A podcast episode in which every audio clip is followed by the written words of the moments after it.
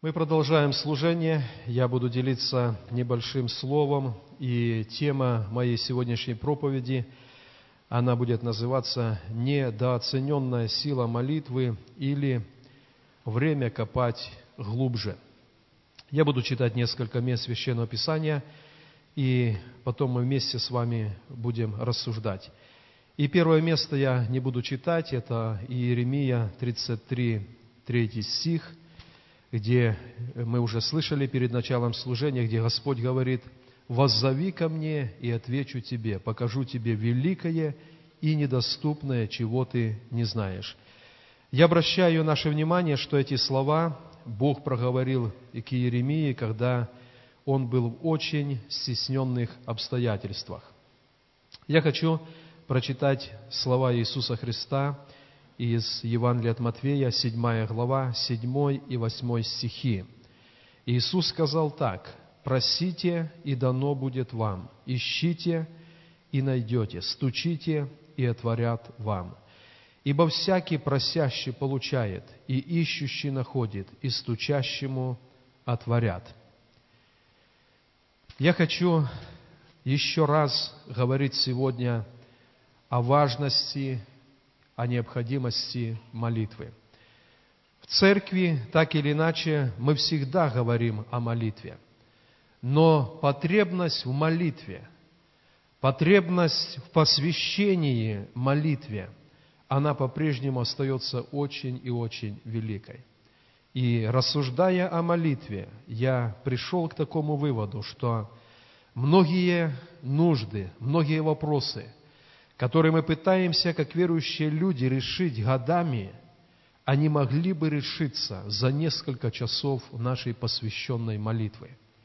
И молитвы все еще недостаточно в нас, в народе Божьем. Казалось бы, эти места Писания, которые я прочитал, они очень понятны. Бог дает обещание. «Стучи, и я отворю тебе». Ищи, и я помогу найти. Проси, и я дам тебе. В этом месте Писания пророка Иеремии Бог говорит, что даже великое и недоступное я дам, если ты будешь взывать ко мне. И вот это великое, драгоценное обетование, оно остается нами, верующими людьми, невостребовано – Бог пообещал, «Я, образовавший землю, вселенную, я, утвердивший ее, воззови ко мне, и я разрешу твои нужды». Но Божий народ по-прежнему не до конца, не в полной мере, он оценил эту силу воззвания к Богу, силу молитвы. Очень часто среди верующих людей – мы можем встречать такие моменты, когда по самому простому вопросу, можно даже употребить такое слово, когда мы говорим иногда по пустякам, мы просим молиться друг друга, или человек просит молиться церковь. Конечно, Писание говорит, чтобы мы разделяли бремя, молились друг за друга. Но иногда при этом сам человек, он не имеет личной молитвы. Он сам не возвал к Богу. Он сам не посвятил время взыскать Божье лицо, приблизиться к Богу и получить от Бога ответ. И он перекладывает это на других людей, перекладывает на церковь. Последнее время оно ознаменовано тем, что даже чтобы победить какой-то грех, получить свободу от греха, люди гораздо проще – они готовы поехать куда-то, к какому-то известному служителю, в какую-то известную молитвенную группу, чтобы там за них помолились, э, чтобы там помолиться молитвой отречения и таким образом получить победу над определенным пороком, над определенным запинающим грехом жизни. В некоторых случаях это выход, так надо делать, а во многих случаях это не выход. И даже посещение какого-то видного служителя, кто занимается служением вспоможения в освобождении, оно не приносит результаты, потому что нету личной молитвы перед Богом. И Бог говорит, «Воззови ко мне, я отвечу тебе, покажу великое и недоступное». И слова Иисуса, они очень просты. «Просите, и дано будет вам». Я хочу сегодня, э, говоря это слово о молитве, еще раз побудить нас, чтобы мы имели это отделенное время, посвященное нашей личной молитве перед Богом. В мире увеличилось беззаконие. Чем ближе пришествие Иисуса, тем тайна беззакония, она больше и больше проявляется. Я сравниваю время 20 лет назад, 25 лет назад. Тогда для спасения людей, я так ну, образно скажу, было достаточно даже немного молитвы. Когда пришло время свободы для проповеди в нашу землю, то в людей, в сердцах людей была жажда по Богу. Простые служения, простой призыв на покаяние, и люди десятками и сотнями откликались идти к Богу. И мы то же самое видим по служению Центра реабилитации, когда, я так скажу опять-таки образно, когда наше небольшое духовное усилие, оно стоило того, что человек встречался с Богом, оставлял грех и становился христианином. Но тайна беззакония, она увеличилась. И пропорционально с этим, когда тьма сгущается, в народе Божьем есть необходимость, чтобы увеличилась и молитва перед Богом. Потому что замысел сатаны, когда он умножает беззаконие, когда он как можно больше пытается душ людей увлечь за собою в погибель, его замысел минимизировать в церкви молитву, чтобы не было молитвы. Давайте откроем Ветхий Завет, книга Бытие, и прочитаем из 26 главы некоторые стихи. Давайте начнем с 17 стиха. Исаак удалился оттуда и расположился шатрами в долине Герарской и поселился там. И вновь выкопал Исаак колодези воды, которые выкопаны были в дни Авраама, отца его – и которые завалили филистимляне по смерти Авраама, и назвал их теми же именами, которыми назвал их отец его. И копали рабы Исааковы в долине и нашли там колодец воды живой. И спорили пастухи Герарские с пастухами Исаака, говоря, «Наша вода». И он нарок колодезю имя Есек, потому что спорили с ним. Выкопали другой колодец – Спорили также и о нем, и он нарок ему имя Ситна. И он двинулся отсюда и выкопал иной колодец, о котором уже не спорили, и нарок имя ему Реховов, ибо сказал он, теперь Господь дал нам пространное место, и мы размножимся на земле. Потом описано, как явился ему Бог, как сказал, что будет его благословлять, сопровождать. И 25 стих, «И он устроил там жертвенник, и призвал имя Господа, и раскинул там шатер свой, и выкопали там рабы Исааковы колодец. Я хочу сказать, дорогие братья и сестры, можно провести такую параллель, говорить о таком прообразе, что этот колодец Авраамов, Исааков, впоследствии Иаковлев – это прообраз молитвы. И каждый раз некая сила она пыталась этот колодец отнять. Некие рабы чужого хозяина, они завалили, засыпали колодец, который выкопал Авраам. В духовном смысле то же самое происходит сегодня с нами, детьми Божьими. Было время, когда мы эти молитвенные колодцы выкопали, мы утоляли в них нашу жажду. Но всегда будет замысел сатаны, чтобы эти колодези, они были завалены. И молитва в Божьем народе, чтобы она сошла на нет. Но а Исааке написано, он выкопал один, выкопал другой колодец, выкопал третий. И этот колодец, когда Бог явился и сказал «благословлю», это был уже четвертый. Он копал эти колодцы, пока находил эту воду. Дорогие братья и сестры, пусть Бог благословит, чтобы каждый из нас лично, мы не можем это решить за кого-то в церкви, но каждый лично должен позаботиться, чтобы этот колодец воды живой от Бога, он был выкопан, и ничто его не завалило. Много вещей сегодня предлагает этот мир, и когда мы незаметно увлекаемся ими, наш молитвенный колодец будет засыпан. И нету отношений с Богом, нету общения с Богом, а потом уже только время больше или меньше проходит, когда человек начинает э, быть, э, значит, когда в жизнь человека приходит грех. Что такое наша молитва перед Богом? Когда-то мы вместе с братьями были в Красноярске, э, мы там благовествовали, и нам организовали экскурсию на Красноярскую гидроэлектростанцию – это место, где река протекала между двух высоких скал, и это место реки перекрыли огромной мощной плотиной. И по ту сторону плотины собралось огромное море воды.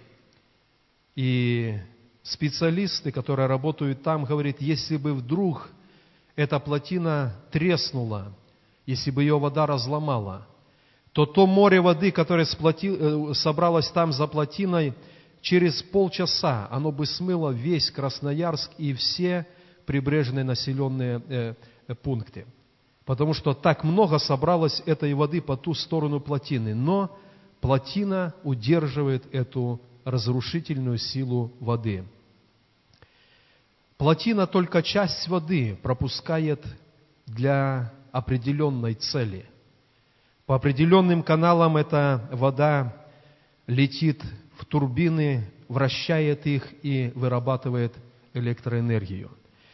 Я подумал о том, что наша молитвенная жизнь, она должна быть этой крепкой плотиной, когда беззаконие этого мира, когда нечистота этого мира, она не проходит к нам, они не проходит в наши семьи, потому что нашей молитвой создана эта мощная плотина. И только нужное, только полезное, благословенное Богом мы берем для себя, все остальное остается за этой плотиной. Смотря на жизнь людей в церкви, можно сказать, что их плотина молитвенная, она настолько была такой хрупкой, недостаточно прочной, потому что приходит эта волна беззакония, и этой плотины нету, и их жизнь, она подвергается опасности. Но мы, наши семьи, наши церкви, мы нуждаемся, чтобы иметь эту мощную молитвенную плотину, и никакое беззаконие этого мира, оно не должно повредить нам, не должно повредить Церкви Христовой. Смотря, как по всему миру церковь Христова теряет высоту. На вопрос, почему это происходит, ответ только один. Не было достаточно молитвы. Эта плотина была недостаточно крепкой, чтобы остановить беззаконие, которое сатана пытается э, влить в церковь Христову. К чему я хочу сегодня призвать нас, дорогие братья и сестры? Родители – давайте усилим молитву за наших детей, чтобы беззаконие их не увлекло, не унесло. Нужна эта родительская плотина. Мы можем сохранить для Бога судьбы наших детей, когда наша молитва, она всегда будет перед Богом. Супруги, когда вы видите, что в семье есть какая-то трещина, есть опасность разрушения семьи, усильте молитву друг за друга – когда сотрудники Центра реабилитации, лидеры домашних групп, вы видите, что чья-то отдельная жизнь, она подвержена духовной опасности. Все, что нам надо, это усилить нашу молитву. И наша молитва перед Богом, мы доверяем этому Божьему Слову, как дети, «Воззови, и я отвечу. Проси, и дано тебе будет». Э, кто-то недавно э, сказал, что иногда наша молитва, она похожа на игру детей.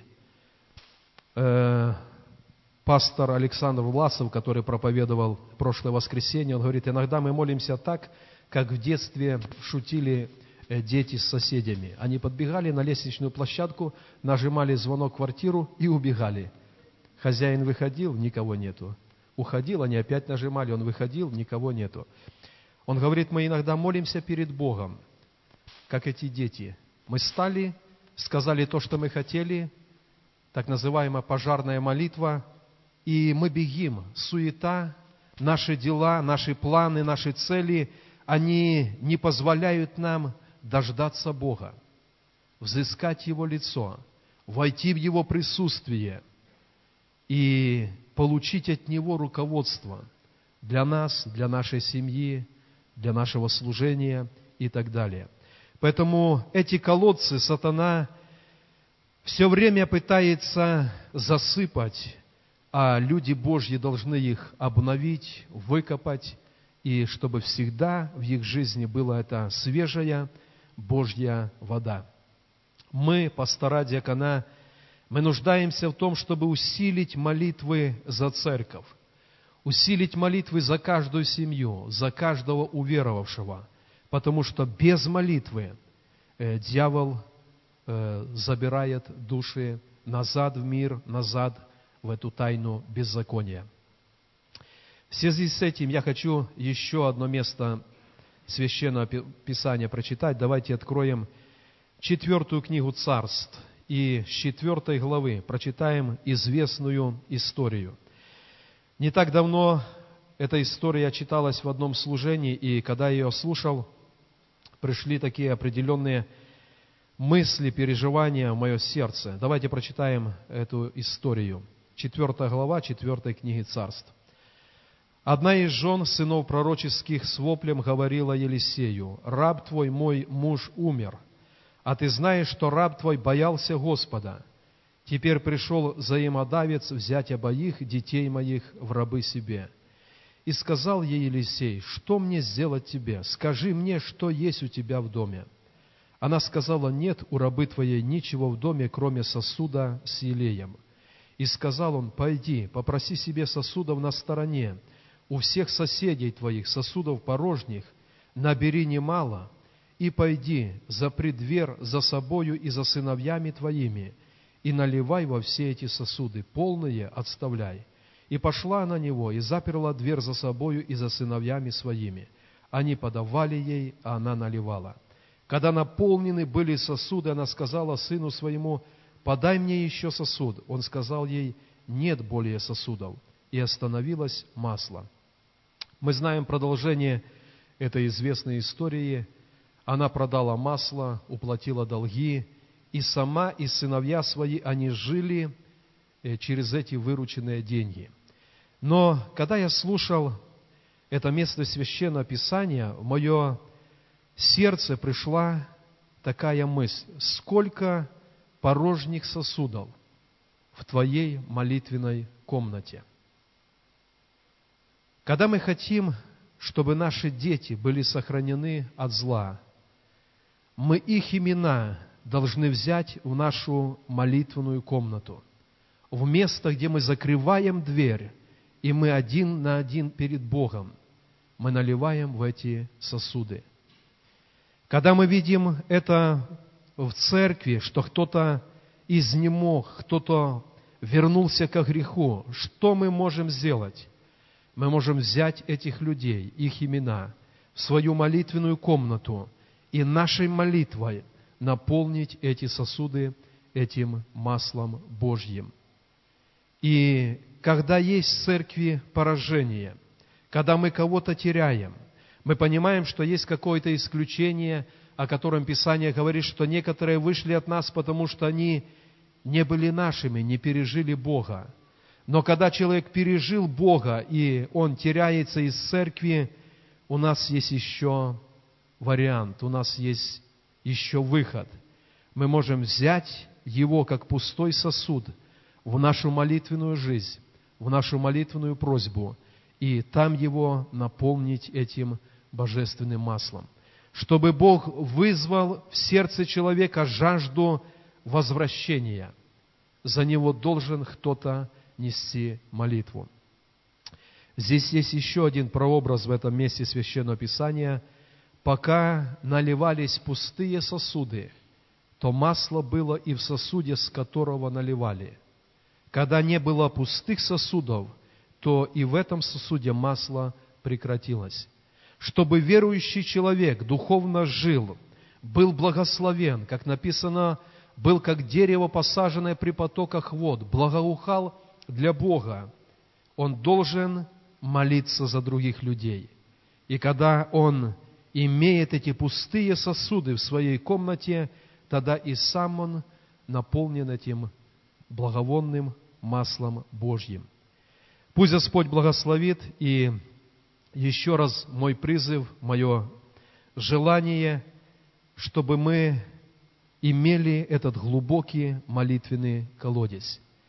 Братья, которые занимаются бурением скважин, они знают, что несколько предыдущих сезонов в нашей земле были очень сухими, и в обычных колодцах вода высохла. Колодец минимум надо было на кольцо, на два еще углублять, чтобы появилась вода. Скважины делались глубже, потому что недостаточно было уже той глубины. Сегодня в Божьем народе есть очень огромная необходимость копать эти молитвенные колодцы глубже. И для того, чтобы из тайны беззакония, из мира, который наполнен оккультизмом, развратом, извлечь душу человека для спасения, обычной молитвы, такой повседневной, пожарной молитвы, короткой молитвы, недостаточно. Церковь должна по-новому молиться – если задать вопрос, какая церковь является побеждающей, ответ только один. Молящаяся церковь – это церковь побеждающая. В какой семье может быть Божье благословение? В семье, где есть молитва, есть глубокий колодец молитвы. И мой призыв, мое такое желание перед Богом, чтобы все мы посмотрели на наши молитвенные колодцы. Мы еще раз вспомнили о силе молитвы и очистили старый колодец. Если у кого-то его не было, выкопали новый колодец молитвы и утоляли жажду свою и жажду ближних нам людей через нашу молитву. Давайте поднимемся, и наша молитва перед Богом, Господь, помоги мне молиться больше, помоги мне молиться глубже – Помоги мне молиться так, чтобы переживать с Тобой встречу, переживать с Тобой общение и быть благословением для окружающих людей. Давайте друг за друга помолимся об этом.